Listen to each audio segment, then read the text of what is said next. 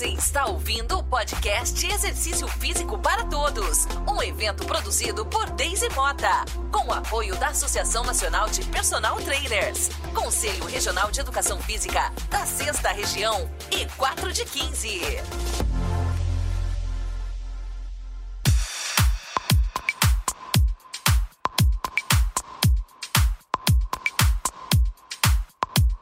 É um prazer estar aqui com todo mundo, né? Colega de trabalho, ex-colega de trabalho, gente da né, melhor categoria na nossa área de educação física. É, pessoal, vou me apresentar rapidamente. É, meu nome então é Marcelo, eu sou profissional de educação física, sou professor universitário, trabalho na, na UniBH e na UNA e também atuo até hoje, desde o segundo período de educação física, como personal trainer também. Então, eu acho que o que a gente está debatendo aqui realmente é muito importante, né, se a gente for pensar na nossa atuação prática, né, como profissional de educação física. Então, com a gente aqui, ó, entrando na nova é, etapa, né, da, da, das nossas palestras aqui, a gente agora vai dar um foco na, no kids, nas crianças, a gente sai da gestante, agora está dando um foco nos kids. É, a professora Carla Gregolon é profissional de educação física, especialista em natação para bebês e ela vai falar exatamente da importância da natação para bebês. Fique à vontade, então, professora. Então vamos lá, gente. Novamente, um prazer estar aqui participando desse encontro e estar tá falando de um assunto tão importante que é a natação para bebês, né? Uma, um assunto que ele tem tanta relevância, tanta relevância, que hoje é um dado muito triste, mas infelizmente 90% do, das mortes né, infantil principalmente de 0 a 5 anos, é o afogamento, né? Eu tenho um último dado recente aqui de 2021 pela, pelo Ministério aqui da Saúde falando sobre esse dado extremamente, assim, triste, né? Inclusive, a, o Dia Mundial da Prevenção do Afogamento também, né? Hoje já existe, que é dia 27 de julho. E a ONU, junto com a OMS, fazem essa parceria muito grande para que realmente tenha essa ênfase mundial né? Porque hoje nós estamos falando de crianças 0 a 5 anos, 90% aí das, desses afogamentos são com crianças dessa idade. Mas temos dados também é, que pessoas de 0 a 24 anos também morrem afogadas. Tudo isso por quê? Uma cultura, né? Uma situação, situações, enfim, são ambientes que essas pessoas acabam é, vivendo, né? Vivenciando falta de informação, né? Infelizmente acabam não salvando vidas. E aonde vem a importância da educação física nessa parte, né? A importância do professor, do, do educador físico é fundamental nas aulas de natação. Eu vou contar um pouquinho de como eu, como profissional, atuo dentro das minhas aulas. Porque, infelizmente, existem algumas. É, é muito umas, algumas crenças limitantes que falam: ah, nadação para bebê é só cantar, oba-oba, jogar aguinha e terminou. E não. Se as pessoas tiverem a consciência, o professor que está exercendo esse, esse papel tiver a consciência de que a sua aula pode sim salvar muitas vidas, aí a aula toma uma outra relevância, um outro patamar, uma forma de comunicação totalmente diferente. Quando eu estou atuando dentro das minhas aulas, a primeira coisa, o meu primeiro foco é os pais. Então eu preciso conhecer os pais antes de iniciar a minha a primeira aula. Eu preciso olhar nos olhos dos pais e entender se eles realmente sabem o que estão fazendo ali, o que realmente vai proporcionar dentro da minha aula e vai refletir na vida dos seus filhos. Então, não é só sobre socialização, sobre estimular a parte cognitiva ou motor, a musicalização. Tudo isso é o recheio do bolo, mas a cereja é você conscientizar os pais sobre a importância daquele momento, sobre a importância da frequência das aulas, sobre a importância que aqueles 30 minutos, 40 minutos de dinâmica precisa ser respeitado todas as partes. E eu tenho comigo uma das partes principais, né? É 20 minutos que eu tem para falar aqui, mesmo, é muito conteúdo para ser passado, eu vou ser sucinta. Mas uma das primeiras coisas que eu faço é a entrada dos alunos na piscina. Gente, essa dica é maravilhosa. Eu estou há 10 anos atuando com os bebês e é uma coisa que eu não abro mão. Como professor, como profissional, a gente sempre tem que estar se atualizando. E eu procuro atualizar até a minha comunicação, mas a estratégia ela não deixa de ser fundamentada ao mesmo. Por quê? Quando eu recebo as crianças, eu já falo para os pais não entrarem na piscina com os bebês. Para eu primeiro me apresentar e conversar com eles e falar de que forma todas as vezes, incansavelmente, os bebês vão entrar na piscina. Sendo na academia, sendo na sua casa, sendo no clube, no hotel, nas férias, aonde quer que seja que essa criança vai entrar na piscina, ela precisa ser, ter essa mesma entrada. Como que é essa entrada? Então eu crio um ambiente de bichinhos, de, de, de brinquedinhos, e eu falo para o pai agachar na altura da criança e jogar os brinquedinhos na piscina. Ai, vamos jogar os brinquedinhos na piscina, joga. Aquela piscina fica super atrativa. Eu tô falando de crianças de um ano, tá bom? Já. Mas crianças de um ano já tenha mais esse entendimento tal de, de, do que tá acontecendo. Mas mesmo assim, com crianças menores, eu também já faço os pais sentarem o bebê na bordinha e também jogarem os brinquedinhos. Mas vejam bem, as crianças não entraram na piscina ainda, tá bom? Então eu tô jogando os brinquedinhos e tudo mais os pais estão jogando e interagindo com os filhos. Aí vem a parte principal. Os pais observarem as crianças que já estão andando, né, por volta da piscina, observar se a criança vai ou não cair dentro da, da, da água, se ela vai se jogar, se ela não vai se jogar, como é que vai ser. E o pai senta na retaguarda e eu dentro da piscina, observando o que está acontecendo. Então, o que, que acontece? o papai ou a mamãe, né, a pessoa que está de reverência lá, vai olhar para a criança e vai falar assim: Você quer entrar? E a criança automaticamente vai verbalizar com o corpo ou se comunicando. E aí o papai e a mamãe vai olhar assim no olho da criança, abaixando no nível e vai falar assim: Mas primeiro a mamãe vai entrar, primeiro o papai vai entrar. Você vai esperar. E sempre conduzindo a criança para esperar. Isso, gente, é uma educação. Isso é uma, uma questão de você sempre fazer a mesma coisa, porque a criança vai aprender pela repetição. Então, o papai ou a mamãe vai pedir para a criança aguardar, o papai vai entrar do lado da criança e a criança esperando. E aí, quando o pai entra, é a hora que vem aquela a, a cereja. Aí a criança vai entrar, então o papai vai pegar aqui pela, pelo bracinho e vai falar assim, olhando sempre no olho. Eu fiz muito bem isso nas minhas aulas. Sempre olho no olho, a comunicação de olho no olho. Agora você pode entrar. O papai e a mamãe já entrou e entra com a criança na piscina. Por que, que eu faço isso? Gente, o que, que acontece na questão dos afogamentos? As crianças veem uma piscina descoberta, as crianças estão vendo alguma coisa dentro da piscina, dentro da água, que chama a atenção. Alguma coisa caiu lá dentro, então tá chamando a minha atenção. A criança é inocente, ela é pura. Ela muitas vezes ela não tem, ela não vai ter a noção do perigo que é aquela piscina se eu não tiver uma supervisão naquela hora. Então eu ensino desde pequenininho que eu só posso entrar quando eu tenho algum responsável. Eu só posso entrar na piscina quando tem a minha mãe, ou meu pai, ou minha avó, meu tio, quem quer que seja, mas um adulto. Porque se algo cair na piscina, eu primeiro preciso chamar alguém para ir buscar. E eu não posso resolver sozinho, eu não posso pular na piscina.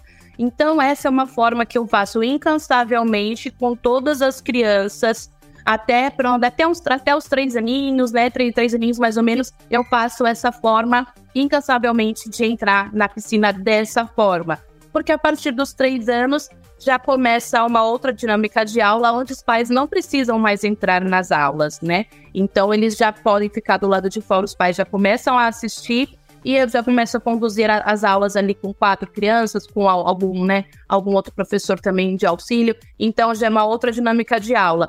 Mas essa questão dos bebês é algo que realmente salva muitas vidas. E o que é mais interessante de tudo isso é você não apenas aplicar, você validar.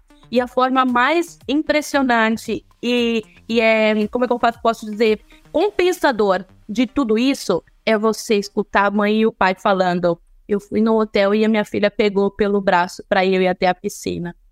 Eu, minha, minha filha me chamou para eu pegar alguma coisa que caiu na piscina. Gente, isso é uma forma compensadora tão grande do nosso trabalho você se sente tão importante naquele momento de você escutar que uma criança está assimilando, que ela está aprendendo que a piscina ela precisa ter um limite, ela precisa ser respeitada, né? Então é através de quem que essa criança vai aprender? Quem é a referência dessa criança? É o pai, a mãe, o cuidador, né? Muitas vezes eu peço também para que os pais que entrem dentro da piscina seja alguém de referência da família, não seja alguém aleatório. Quem que a criança com mais, com mais tempo fica aquela criança? Porque você vai criando, né, essa confiança, a afetividade, porque são os laços nessa aula de natação vão sendo criados. Porque você imagina, eu estou num ambiente que para mim gera insegurança, mas eu tô com alguém que tá me acolhendo, eu tô com alguém que eu sinto confiança, segurança. Então esse elo, ele só vai fortalecendo cada vez mais, cada vez mais, cada vez mais, cada vez mais. E as informações que são passadas sempre nas, nas aulas, eu sempre passo informação para os pais de a criança quando ela vai fazer imersão, se ela pega um pouquinho de água, o que, que precisa fazer para desengasgar, o que, que eu preciso fazer quando a criança está assustada, quando ela está chorando muito dentro da água, quando ela não gosta de água na cabeça. Então, são informações importantes que o professor não é só cantar a aula, né, direcionar, mas sim sempre está trazendo novidades para acolher esse pai com muita informação para que essa criança seja uma criança livre dentro da água, dentro da piscina e vá criando uma certa maturidade e que a gente venha diminuir esse, essa porcentagem de afogamento infantil das crianças, né, que infelizmente às vezes não têm o acesso, não têm o conhecimento e que acontece, todos nós estamos suscetíveis a, infelizmente, esse tipo de situação. Recentemente, uma reportagem, né? Não sei se vocês se recordam, mas o garotinho Heitor que ficou não sei quanto tempo embaixo da água e que depois ele, né, acabou ficou bem, mas ele tinha quatro aninhos.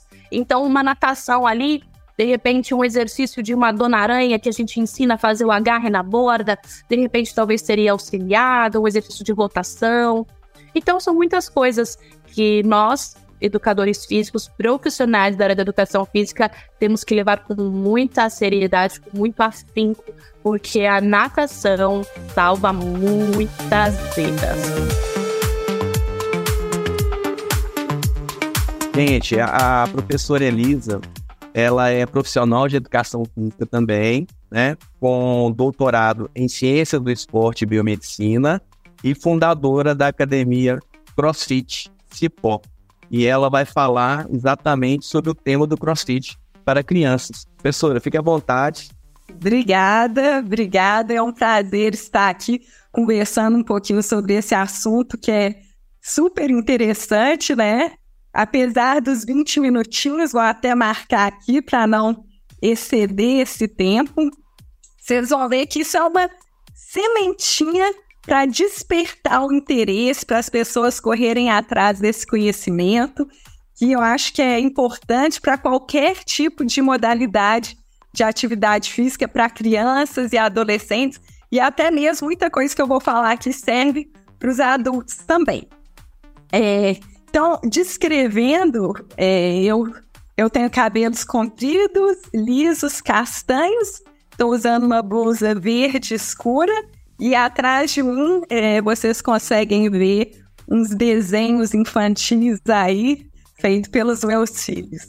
Bom, o que, que eu vou estar tá abordando hoje nesses 20 minutos? Primeiramente, eu vou falar sobre o que é o CrossFit e o que, que essa modalidade se tornou.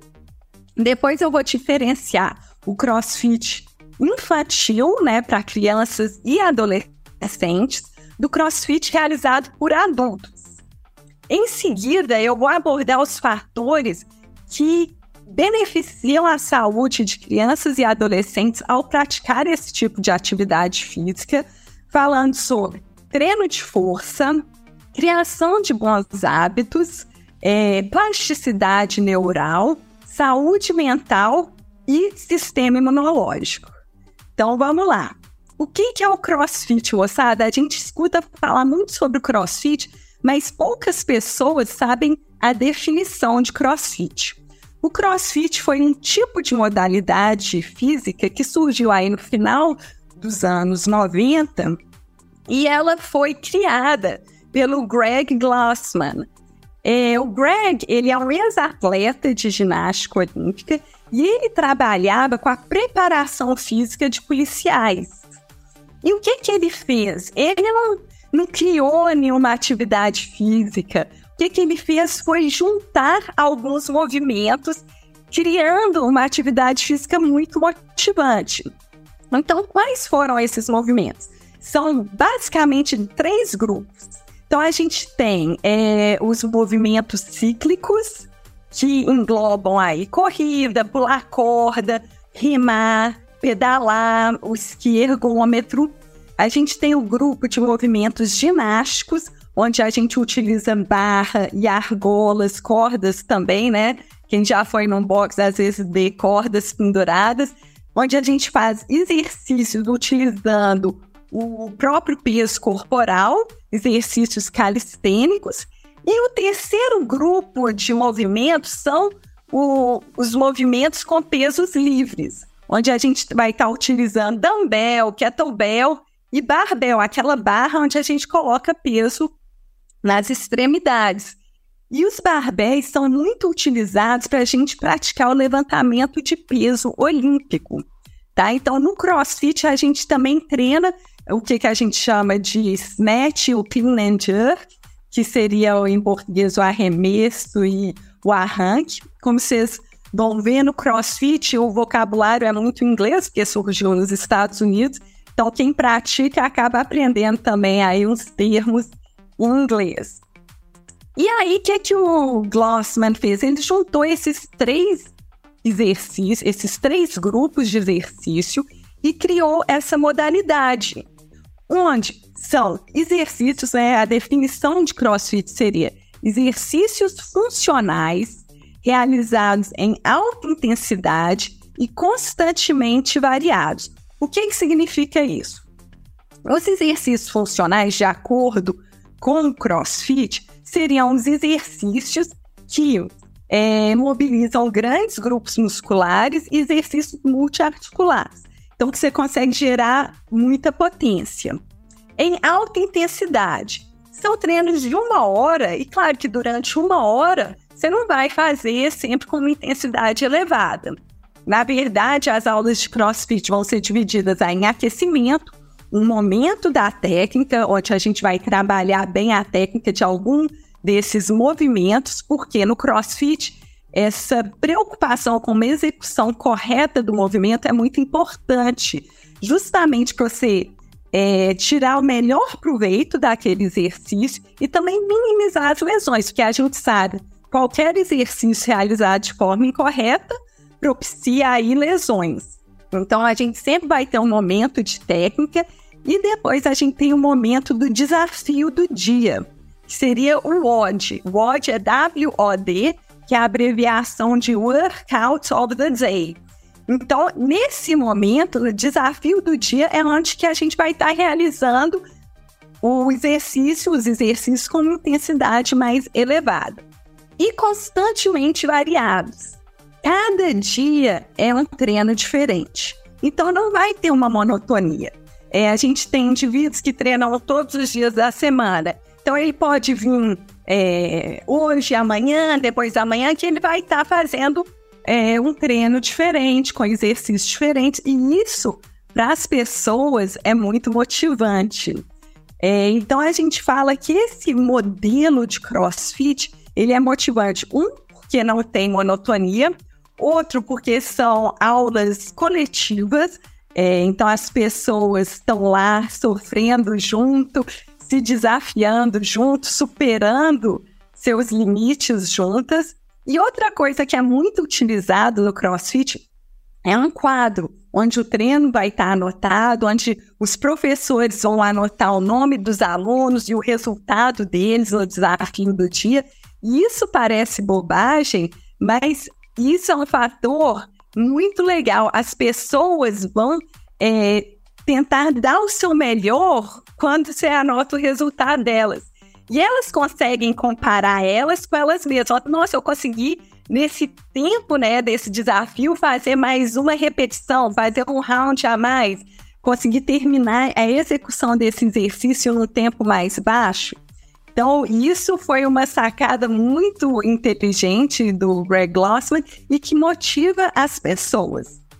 Então, esse formato de atividade física, que é o formato do CrossFit. Só que o CrossFit ele é uma marca registrada.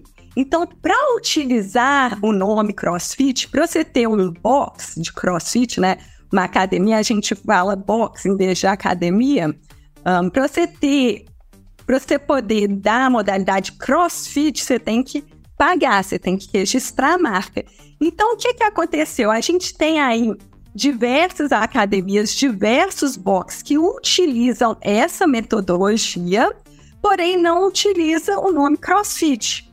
Aí vai ter, por exemplo, os cross trains, os CFs, né, os centros de fitness, os community fitness, os centros de treinamento. Então são outras nomenclaturas, só que é meto essa metodologia é semelhante. É, eu gosto de fazer a analogia com o UFC, né? Aquele campeonato de lutas, né? O Ultimate Fighting Championship, que primeiro surgiu o UFC. E aí depois surgiu o MMA, que seria o Mixed Martial Arts. Então é a mesma coisa no CrossFit. Primeiro surgiu o CrossFit como um modelo novo de academia, com a marca registrada, mas a partir daí surgiram né, os cross-trains que utilizam essa mesma metodologia.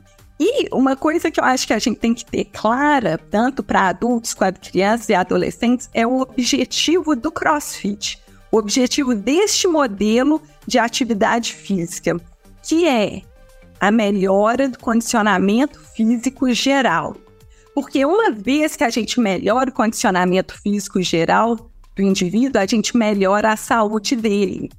Então, indivíduos com um condicionamento físico melhor têm melhores marcadores de saúde. E o que, que seria condicionamento físico geral? Vocês já pararam para pensar? Nossa, o que, que é uma pessoa bem condicionada fisicamente? Será que, é aquela que tem um VO2 elevado, maratonista? Será que é um levantador de peso olímpico que tem muita força, uma força máxima, mas um VO2 baixo? Então, o que, que é o condicionamento físico geral.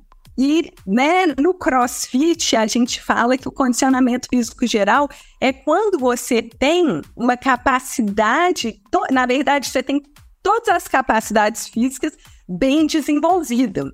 Então, você vai treinar capacidade aeróbia, você vai treinar força máxima, resistência de força, velocidade, potência, coordenação, flexibilidade.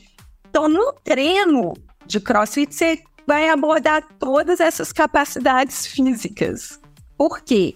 A definição de uma, um bom condicionamento físico é a capacidade do indivíduo de realizar o trabalho, né, trabalho como na física mesmo, em diferentes modalidades. Então, seja levantar um peso, seja pedalar, seja subir numa corda, seja fazer um pull-up, seja remar, com diferentes demandas metabólicas.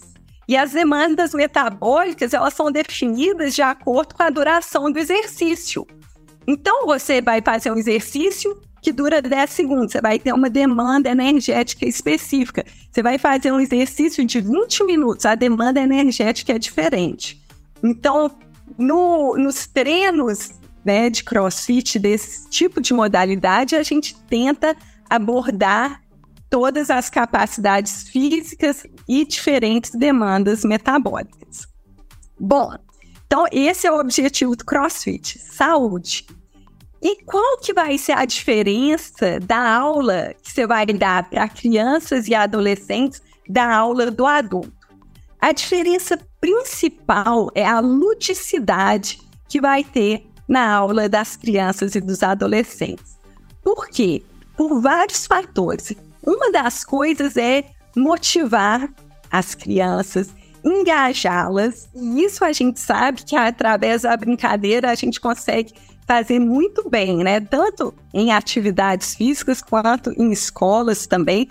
Então, os professores usam a ludicidade para engajar as crianças. Mas na prática de atividade física, a utilização de ludicidade durante o treino de técnicas, por exemplo, vai ser essencial para o aprendizado daquela criança com relação àquela técnica, para a retenção da coordenação motora que ela realiza naquela técnica.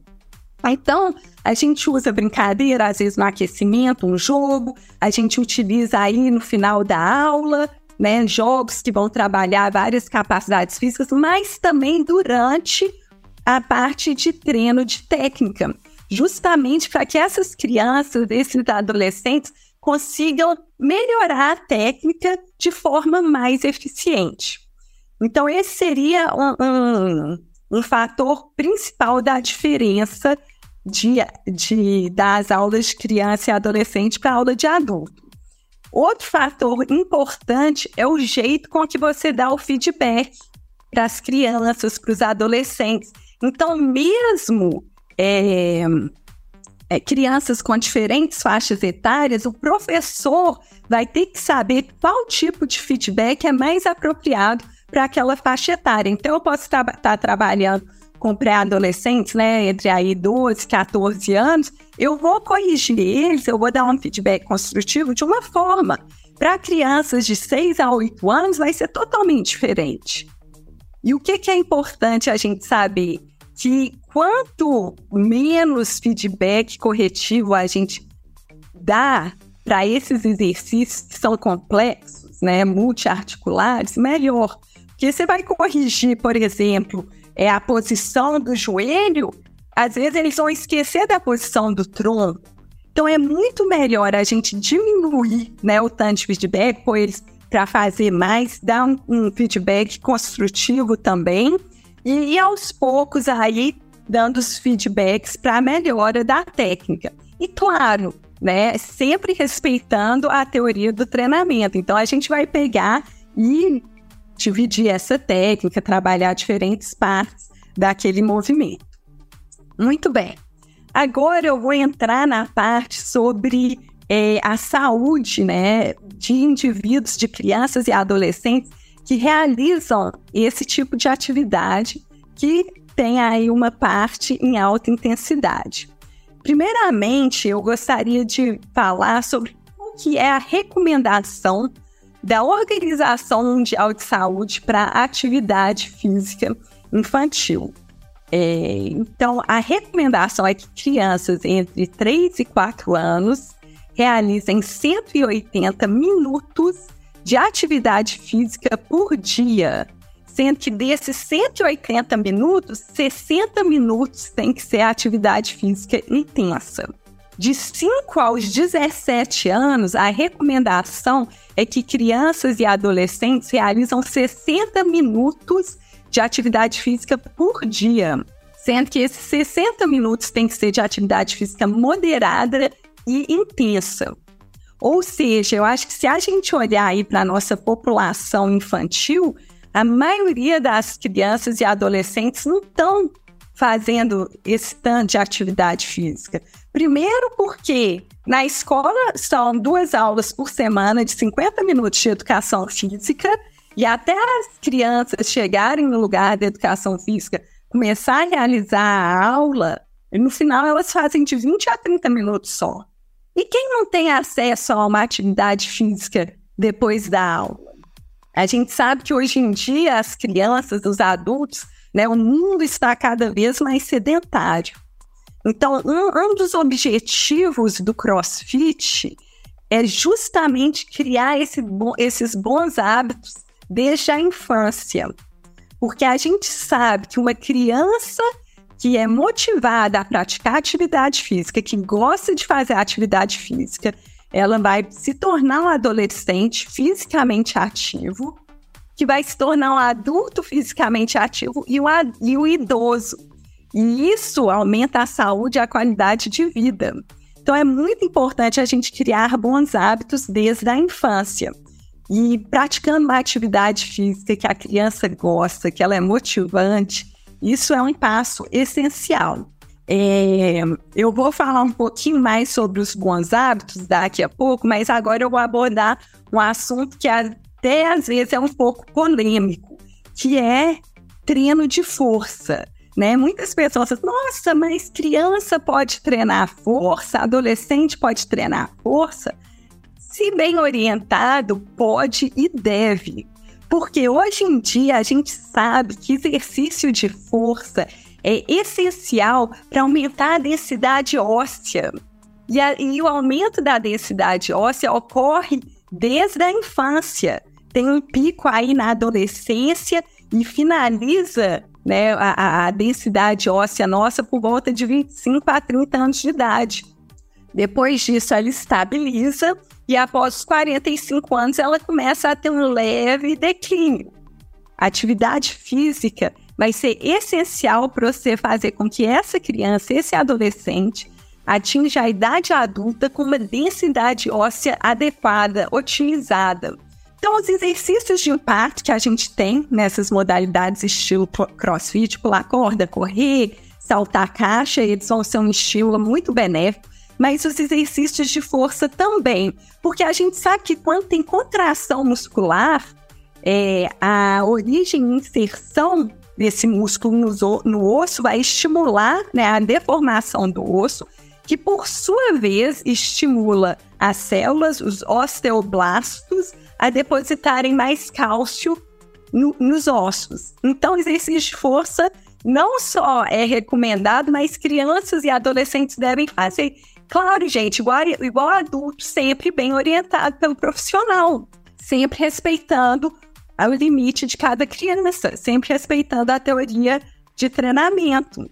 É, tem um estudo que mostra que as crianças lesionam mais em é, esportes, fazendo né, competições esportivas, do que em treino de força. Tem um estudo de Myers de 2009 que ele pegou todas as lesões de treino de força de criança e de adolescente e comparou com a de adulto, e eles viram que 75% das lesões que ocorrem durante o treino de força em crianças e adolescentes é mais pela desatenção no manuseio de pesos. Então, estão com uma barra e deixa cair no joelho, por exemplo, um peso cai no pé, sendo em adultos, a maioria das lesões ocorrem devido é, a uma técnica mal feita e uma repetição muito elevada, né? Um, um, treinamento que não segue aí corretamente a progressão. E aí vai ter lesão muscular e tudo, mas em criança, isso, um ambiente seguro e bem orientado, é muito pouca a lesão que ocorre. Beleza. Criação de hábitos saudáveis. É, fazer com que a atividade física seja motivante para as crianças que tem essa parte de desafio.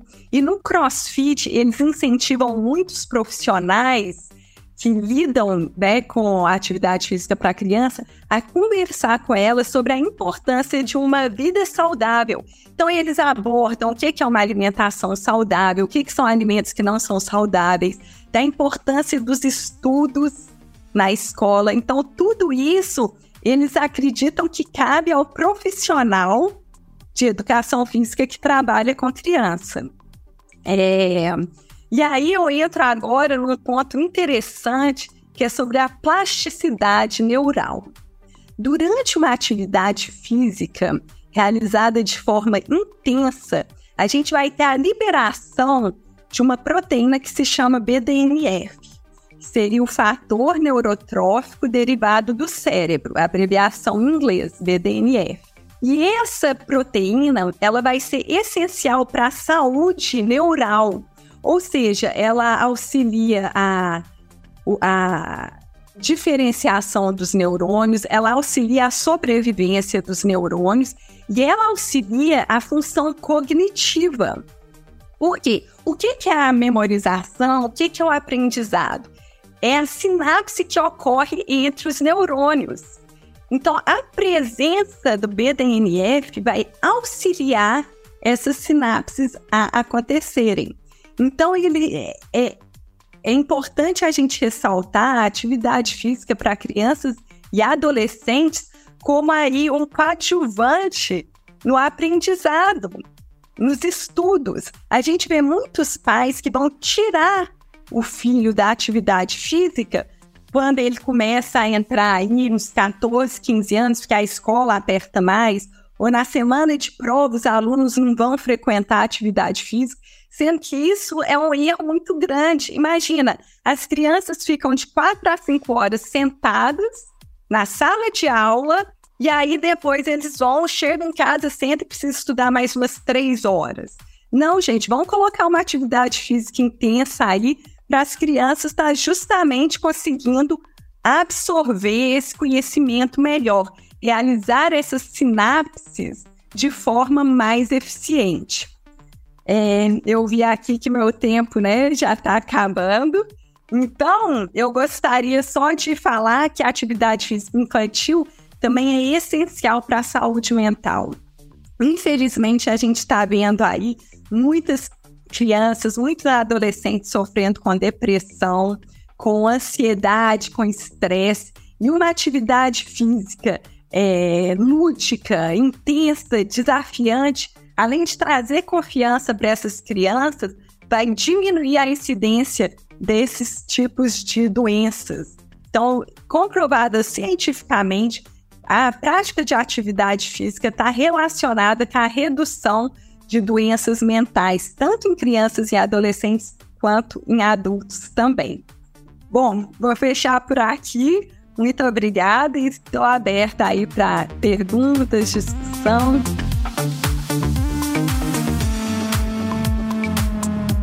Dois temas muito importantes, né, gente? Porque é, o primeiro, né, com a professora Carla, ela falando da importância em relação ao afogamento. Então a gente fica só pensando da atividade em si, mas tem, né, uma coisa por trás que a gente é, sabe que é, dependendo, se, se, se, os pais chegam para nós, né, profissionais de educação física, e perguntam assim, qual, é, qual atividade você acha que é, é adequada para o meu filho?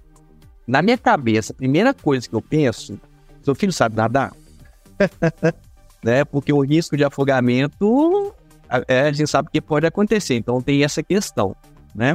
Professora Elisa, é, o CrossFit é uma modalidade relativamente nova, eu acho que muitos de nós têm tem dúvidas, né, alguma coisa em relação à modalidade, e você veio com essa questão agora do CrossFit para para criança, né? Adorei você falar aí sobre o BDNF, né? É um assunto que eu também tenho, tenho estudado, até é, por causa do, do, do doutorado, que eu estudo inflamação, estou numa banca de, vou estar numa banca agora de treinamento de força para idosos, onde avaliou o BDNF, né? Fantástico. Tem a importância do, do, do treinamento de força para a saúde mental, desde criança até o, até o idoso.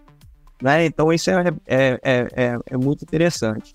Então, a, a, a, vou fazer, vou começar pela mesma pergunta que eu ia fazer para a professora Carla, né? A indicação do CrossFit, né? É, é, muitos pais, talvez até por praticarem, devem procurar vocês para saber, né? Seus filhos já podem iniciar, né? Qual é a indicação, né? Se vocês fazem algum tipo de avaliação nessas crianças para eles poderem se iniciar? Sim, a indicação é, seria a partir dos três anos. Mas, por exemplo, lá no meu box, o nosso é a partir de seis anos. Porque, né, a gente tem que criar uma turminha e tudo. E a gente sabe que de três, quatro anos, as crianças ainda estão desenvolvendo muito essa parte de coordenação. Então, claro, você consegue fazer um aulão. O que, que, que, que eu falo com os pais? O que, que é uma aula de crossfit? É como se fosse uma aulona de educação física, onde a gente vai trabalhar diversas capacidades físicas, melhorar a coordenação dessas crianças, melhorar é, a, a, confiança delas. Então, a gente vai fazer parada de mão, vai pular em caixa. Então, é aula de educação física mesmo. Eu não vou pegar uma criancinha de 3 anos de idade e começar a ensinar ele PO, entendeu? Eu vou realmente progredindo. Com 6 anos, 7, 8 anos, a gente já vai usar uma barrinha para elas começarem a ter noção corporal. Então, na teoria, é, já pode ser a partir de 3 anos. Mas, claro, é igual uma criança que vai fazer uma aula de judô com 3 anos de idade. Não vai ser judô né? Vai ser uma aula, uma preparação física com alguns elementos do judô. Então, os professores, eles têm que ter muito essa consciência para eles não ficarem frustrados. Nossa, eu vou dar aula para criança e vai fazer igual adulto. Não. A gente sabe, a gente tem que respeitar o desenvolvimento neural das crianças, né? Então, eu acho que isso é muito importante também, respeitar cada faixa etária. Mas a indicação na teoria é a partir dos três anos de idade. É, professora Carla, eu tava, a minha pergunta foi a seguinte, né? É sobre a, a natação para bebês, é, a partir de, de, de, de que idade? Né? A gente sabe que é importante, quanto mais cedo, de repente, iniciar essas atividades, por causa dessa questão da segurança. Eu falei que você falou da questão da segurança, eu acho que a natação, é, talvez, se alguém me perguntasse qual, qual modalidade uhum. né, esportiva ou atividade a criança deve fazer, a primeira coisa que eu penso é natação, pelo aquele fator de segurança que você falou do afogamento, né? Então, qual seria a indicação? Olha, professor, vai assim, vai muito além, sabe? Esse início da natação, ela não começa na propriamente dito na academia. Nós precisamos passar esse conhecimento adiante, que a natação ela começa dentro de casa, na banheira. Ela pode assim iniciar ah, tem alguns estudos que já trazem, né, alguns artigos que já trazem, inclusive, esses benefícios com crianças com três meses. Já tem profissionais que já estão indo na casa desses alunos, em banheira, né, ou em piscina ou furô maior, que já entra individual, já para fazer o deslize, já para começar a espirrar a aguinha assim no rostinho da criança. E uma, uma dica muito importante para quem é mamãe ou ainda tá, né, tem um bebezinho ainda a caminho, quando, quando a gente vai dar o banho no bebê, é um momento tão gostoso e precisa ser um momento ali de top, a água precisa estar sempre, né, não tá aquela água muito gelada, ou água que o bebê precisa se sentir como se estivesse na vida intrauterina, acolhido. Então precisa ter até um paninho para não ficar com muito frio. Então ali já começa a natação. Eu sou mamãe de dois meninos maravilhosos e eu na em casa eu já colocava uma musiquinha, musicalização, então eu já ali já era o nosso momento, ele já começava a natação com eles. Então eu tô falando de três meses, voltando à sua pergunta. Mais ou menos com três meses a gente já consegue, porque antes o bebê ainda tem aqueles espasmos, aquela situação. Então, uma coisa que tem, requer muita atenção, que o bebê escorrega, né, gente? Então, mas o fato de você entrar com ele no chuveiro, a questão desse contato, já tá começando essa questão da aguinha. E falando sobre a dica, para quem ainda né, está aprendendo a técnica, ou para mamãe e papai também, quando a aguinha cai no rosto da criança, nós não devemos imediatamente com aquela expressão e já tirar, sabe, a água do rosto. Não. A criança precisa entender que aquela água não machuca, que aquela água não tá te ferindo, não tá te atrapalhando. Eu não tô engasgada, eu não tô precisando de auxílio. Então, às vezes de propósito, espirra a aguinha no rostinho da criança e aí ela vai se familiarizando. Então a natação já está acontecendo. Porque eu recebo muitas crianças, professor Marcelo, na água com muito medo. Que não pode jogar água na cabeça. Mas as, os pais bloqueiam as crianças. Os pais estão trazendo isso dentro de casa de uma forma que é por amor. Eu não estou julgando esses pais mas às vezes por falta do acesso ao conhecimento mesmo, acabam trazendo essas situações e bloqueando as crianças. Depois o professor tem que ralar para sair dessa situação. Então, na academia, as crianças vêm normalmente a partir dos seis meses, porque eu preciso ter um tratamento adequado com o pH, a temperatura da água. Normalmente, a mesma piscina não é a piscina que é usada para adulto. Porque é diferente você colocar um bebezinho numa água que precisa estar totalmente ali tratada do que um adulto. O adulto nada com uma outra temperatura. Bebê nada com uma outra, em torno de 30 a 33, dependendo da cidade, da localização. Tem a questão do tratamento da água, é extremamente importante. Então, são duas coisas distintas. Então, seis meses de vida, o bebezinho já começa a ter esse contato com a natação e o bebê, ele vai, na das minhas aulas, algumas metodologias são diferentes, está tudo bem, mas as minhas aulas é de seis meses a três aninhos, junto com o responsável. A partir disso, eu já começo a separar o papai e a mamãe. Alguns gostam, outros não, mas já começo a separar aí os adultos, os papais já começam a assistir e ver a evolução dos filhos. Então, com a sua independência, a sua autonomia, crescendo dentro da água. E aí, outros exercícios também sempre focado em primeiro lugar na autodefesa, da consciência e para que a gente, com muita força, com muitos profissionais qualificados, possam nos ajudar a diminuir essa porcentagem, porque a piscina ela é para ser livre e ela não é algo que tem que ser traumatizado na vida, inclusive de muitos adultos. mas nós precisamos ser a criança que tem o domínio da água, ela tem uma infância diferente. Uma infância com autonomia, que mergulha, que sobe, que pega objeto. E os pais também, tá? Porque os pais também ficam mais tranquilos. Não fica aquela pressão. Criança, não criança, meu Deus, churrasco família, tem piscina, ah, não, vem piscina nem vou, porque, ó, meu filho não, não, não obedece, ele vai pular, vai causar problema. Gente, procura um profissional de educação física, a natação, que nós estamos aí de coração aberto, apaixonados pelas crianças em mergulhar com muita sabedoria e diversão. É isso, gente. Beleza. Gente, Muito... ó, para, parabéns para vocês por estar trabalhando nesse, nessa área né, de, de crianças. É, vou, vou, dar só um relato aqui, pessoal, tá? É, há 12, 13 anos atrás, eu trabalhei com crianças por acaso. Uma personal trainer minha, né, uma minha cunhada, pediu para me ensinar o meu sobrinho a andar de bicicleta. Né? Os pais não têm tempo para os filhos, gente, nem para ensinar o menino. É. Consequência, era um condomínio muito grande, eu acho que ensinei seis ou sete crianças do condomínio inteiro, porque as babás e os pais foram vendo e pediram para mim fazer a mesma coisa. Daí, começaram a pedir para me treinar, né, fazer atividade física com os filhos. De repente, eu estava trabalhando com criança também. Tá? Então, assim, é um nicho de mercado interessante, a gente deve se preparar. E eu agradeço vocês por compartilhar a experiência né, e, e, e o conhecimento de vocês aqui com os clientes.